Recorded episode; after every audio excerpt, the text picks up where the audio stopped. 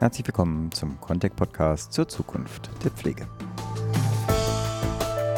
Am Mikrofon dafür wieder für Sie und für euch Philipp Schunke.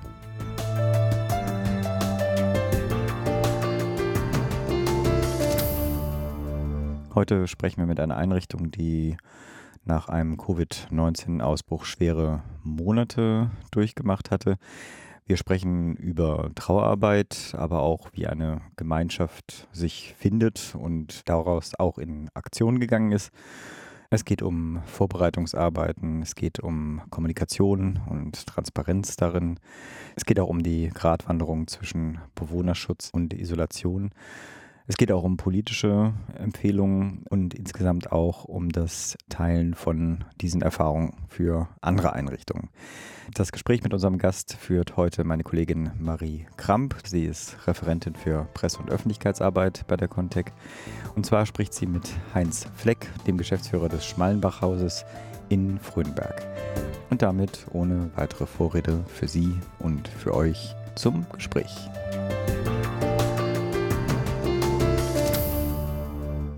Fleck. Erstmal vielen herzlichen Dank, dass Sie sich bereit erklärt haben, hier die letzten ja doch sehr schweren äh, circa zwei Monate nochmal mit uns so ein bisschen aufzuarbeiten. Vielleicht starten wir einfach erstmal äh, mit einer kleinen Vorstellung, dass unsere Hörerinnen und Hörer einmal einordnen können, wie Ihr Träger so aufgestellt ist. Vielen Dank, Frau Kramp. Also kurz zu unserem Träger. Wir sitzen hier in Frönberg am östlichen Ruhrgebiet an der Ruhr, mhm. direkt am, zum Sauerland hin. Und unser Träger ist regional aufgestellt mit drei vollstationären Einrichtungen, zwei Tagespflegen, demnächst eine Wohngemeinschaft, äh, ein ambulanter Dienst, betreutes Wohnen und ein Integrationsbetrieb, in dem wir Menschen, die eigentlich in der Werkstatt arbeiten würden, auf dem ersten Arbeitsmarkt einen Arbeitsplatz geben.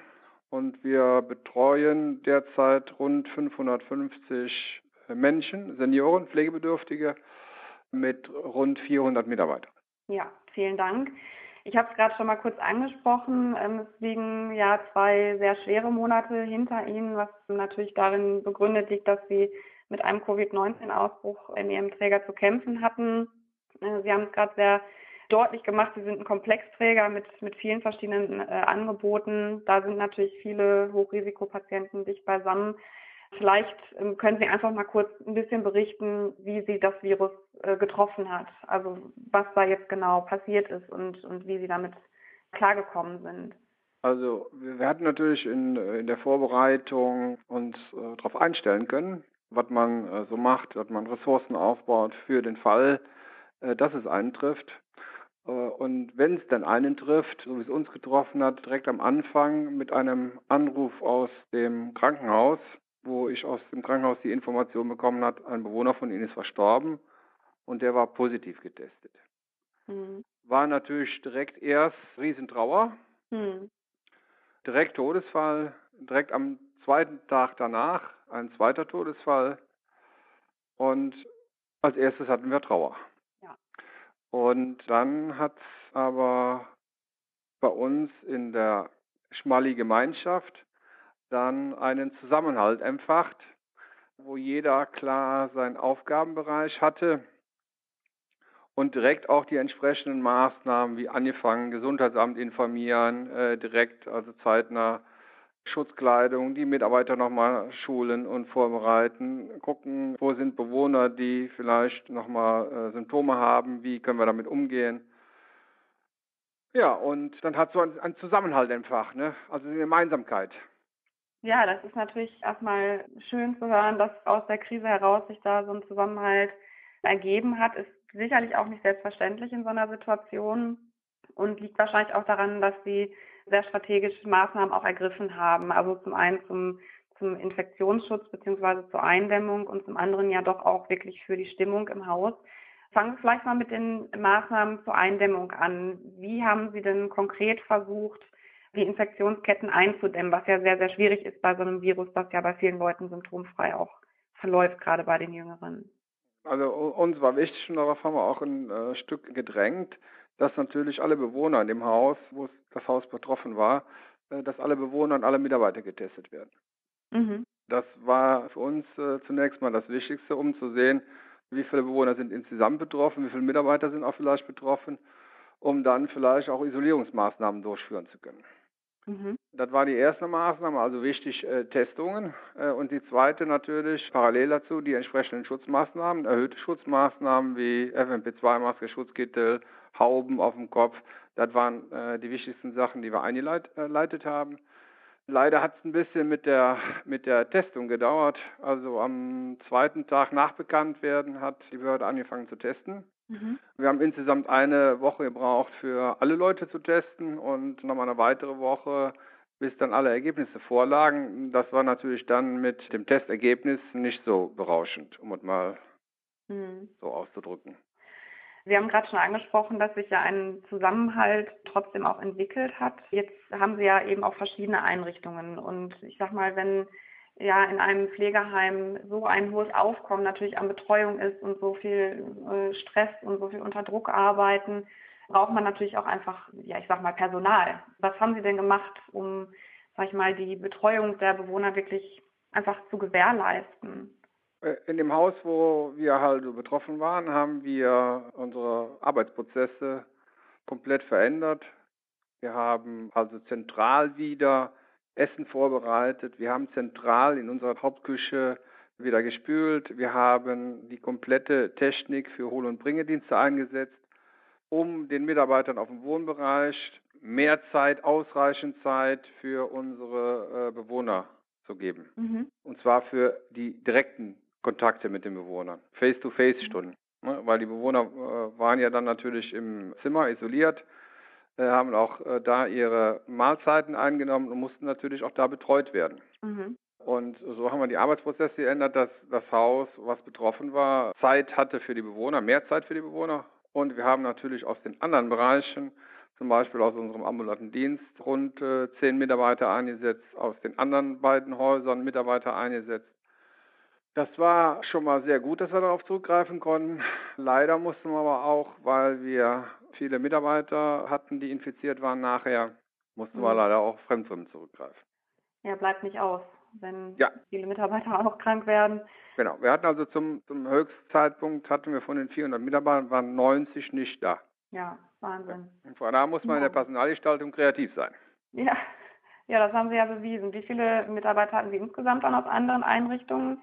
Ich habe im Kopf, dass Sie irgendwie auch die PDLs aus anderen Einrichtungen rübergeholt haben. Ja, genau. Das war ja, das war eine wesentliche Maßnahme auch, wo mhm. wir gesagt haben, äh, die Wohnbereiche, die betroffen sind, bekommen jeder Wohnbereich zwei Pflegedienstleitungen zugeordnet, die sich dann äh, mit den Ärzten auseinandersetzen können, die, mit den, die die Pflegefachkräfte begleiten können, die auch Notärzte äh, begleiten können. Wir haben im Prinzip sieben Tage die Woche waren die Pflegedienstleitungen auch abwechselnd im Haus. Mhm. Also insgesamt waren wir mit in dem Haus mit äh, 110 Bewohnern rund mit fünf Pflegedienstleitungen tätig, die die Pflegefachkräfte unterstützt haben. Ja, Wahnsinn. Ja. Vielleicht kommen wir einmal zu einem anderen sehr wichtigen Punkt. Also das sind jetzt natürlich so die, die wichtigsten, ich sag mal, Maßnahmen gewesen, um wirklich die Versorgung sicherzustellen und die Infektionsketten irgendwie einzudämmen. Jetzt ist natürlich der Punkt Kommunikation in so einer Krise besonders wichtig.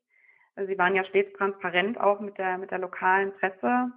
Da sind sehr viele Artikel erschienen und auch das Fernsehen dabei. Wie, wie haben Sie es denn mit der Kommunikation mit den Angehörigen gemacht? Die waren ja sicherlich in, in großer Sorge. Ja, also das war auch ein äh, Ansatz, den wir gewählt haben. Das war auch Aufgabe der Pflegedienstleitung.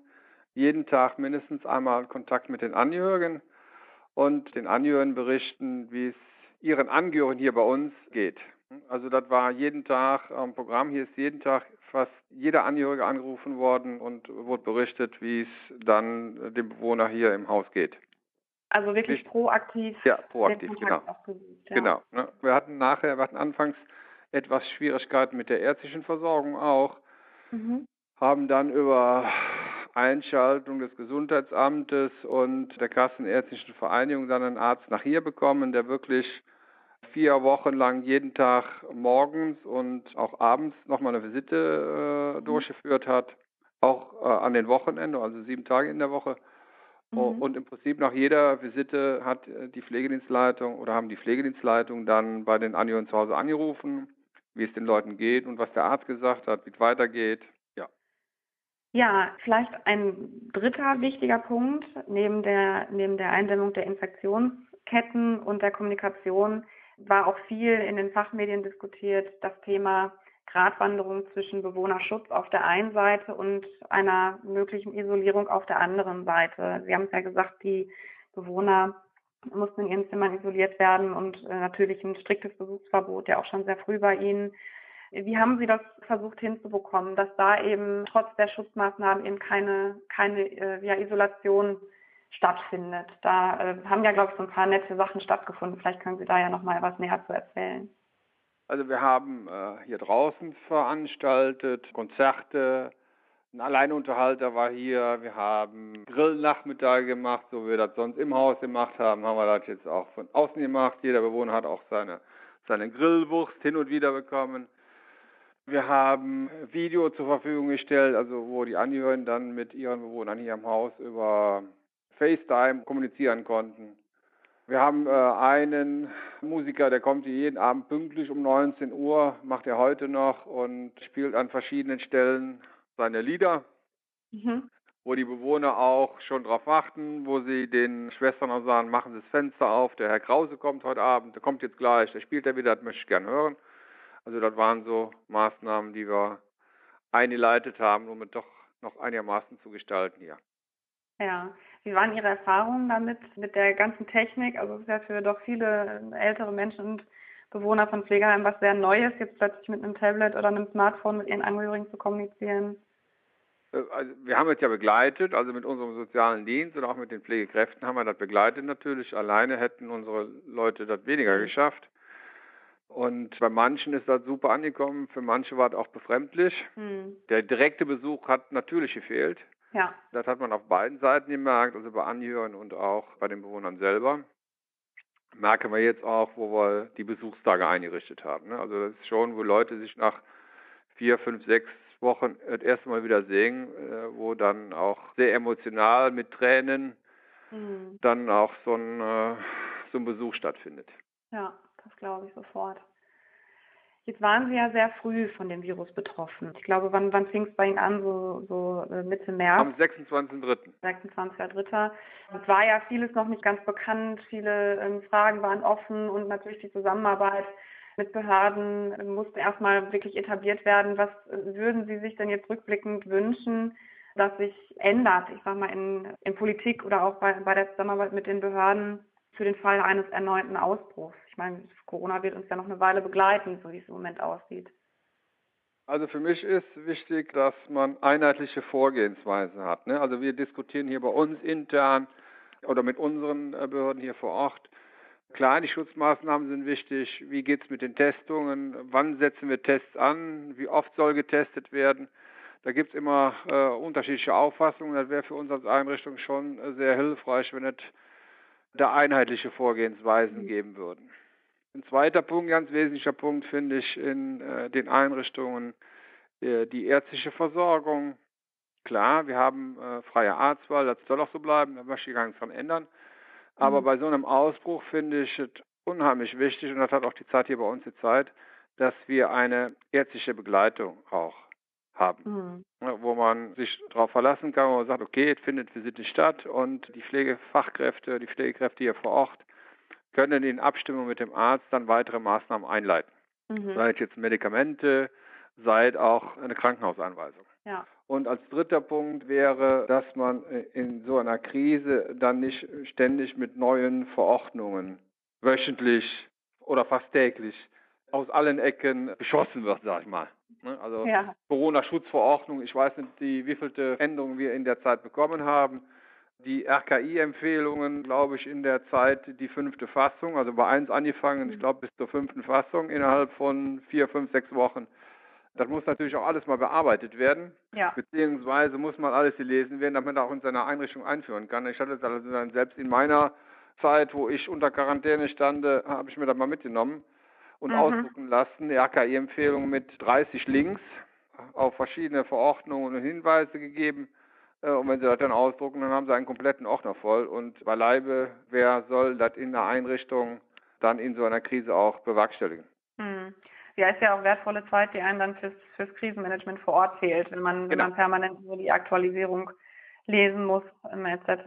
Ja, genau. kann ich mir gut vorstellen. Gut, es bleibt zu hoffen, es war eine neue Situation, dass die Situation jetzt so gut eingeschätzt werden kann, dass es eben dann für einen möglichen nächsten Ausbruch eben eine Fassung der Empfehlungen gibt und der Verordnungen und das, das hoffe ich und das wünsche ich jedem. Sie haben es aber gerade selber schon mal einmal angesprochen. Sie standen auch unter Quarantäne. Ähm, es hat Sie ja selbst auch erwischt tatsächlich. Wie gesagt, es ist ja niemand gefeit vor diesem Virus.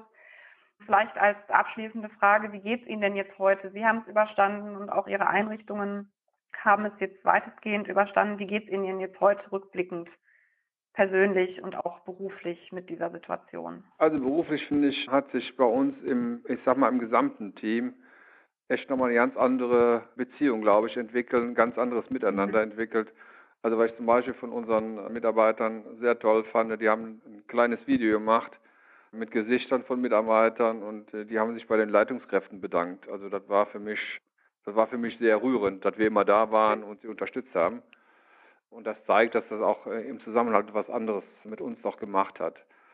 Wir sind alle froh, dass wir eine neue Normalität zurückfinden, so langsam. Wir werden aber noch eine Zeit als, als Haus, als jeder einzelne Mitarbeiter, als Team brauchen, bis wir die Zeit überwunden haben oder verdaut haben. Weil mit 19 Bewohner-Todesfällen mhm. und auch zwei Mitarbeitern darunter, äh, das wird noch eine Zeit brauchen, bis wir das verarbeitet haben. Ich glaube, das bleibt nicht aus. Das ist ja auch Trauerbewältigung, die natürlich jenseits der ganzen Krisenintervention passieren muss. Und das genau. ist, glaube ich, ganz normal, dass das einfach Zeit in Anspruch nimmt. Ja, Herr Fleck, vielen Dank, dass Sie Ihre Erfahrungen mit uns geteilt haben und auch mit unseren Hörerinnen und Hörern, die ja ähm, in sehr ähnlichen Situationen sind wie Sie, vielleicht noch nicht von einem Ausbruch betroffen, aber treffen kann es eben jeden. Das hat man ja jetzt gemerkt. Und wenn es dann ein Pflegeheim trifft, dann trifft es meist heftig. Insofern waren die Tipps, die Maßnahmen, die Sie mit uns geteilt haben, sicherlich sehr hilfreich für Ihre Kolleginnen und Kollegen. Ähm, daher vielen Dank dafür. Und wir wünschen Ihnen auf jeden Fall alles Gute und dass Corona sich weiterhin von Ihrer Einrichtung jetzt fernhält. Vielen herzlichen Dank. Ja, habe ich gern gemacht. Auch herzlichen Dank, dass ich meine Erfahrung oder unsere Erfahrungen mitteilen konnte. Ist ja auch ein Stück Trauerbewältigung. Und das habe ich natürlich gern gemacht. Ich hoffe, vielleicht kann der ein oder andere dann auch was davon gebrauchen. Sehr schön, das hoffen wir auch. Vielen Dank. Alles Gute, Herr Fleck. Bis bald. Ja, danke Ihnen auch. Tschüss. Tschüss.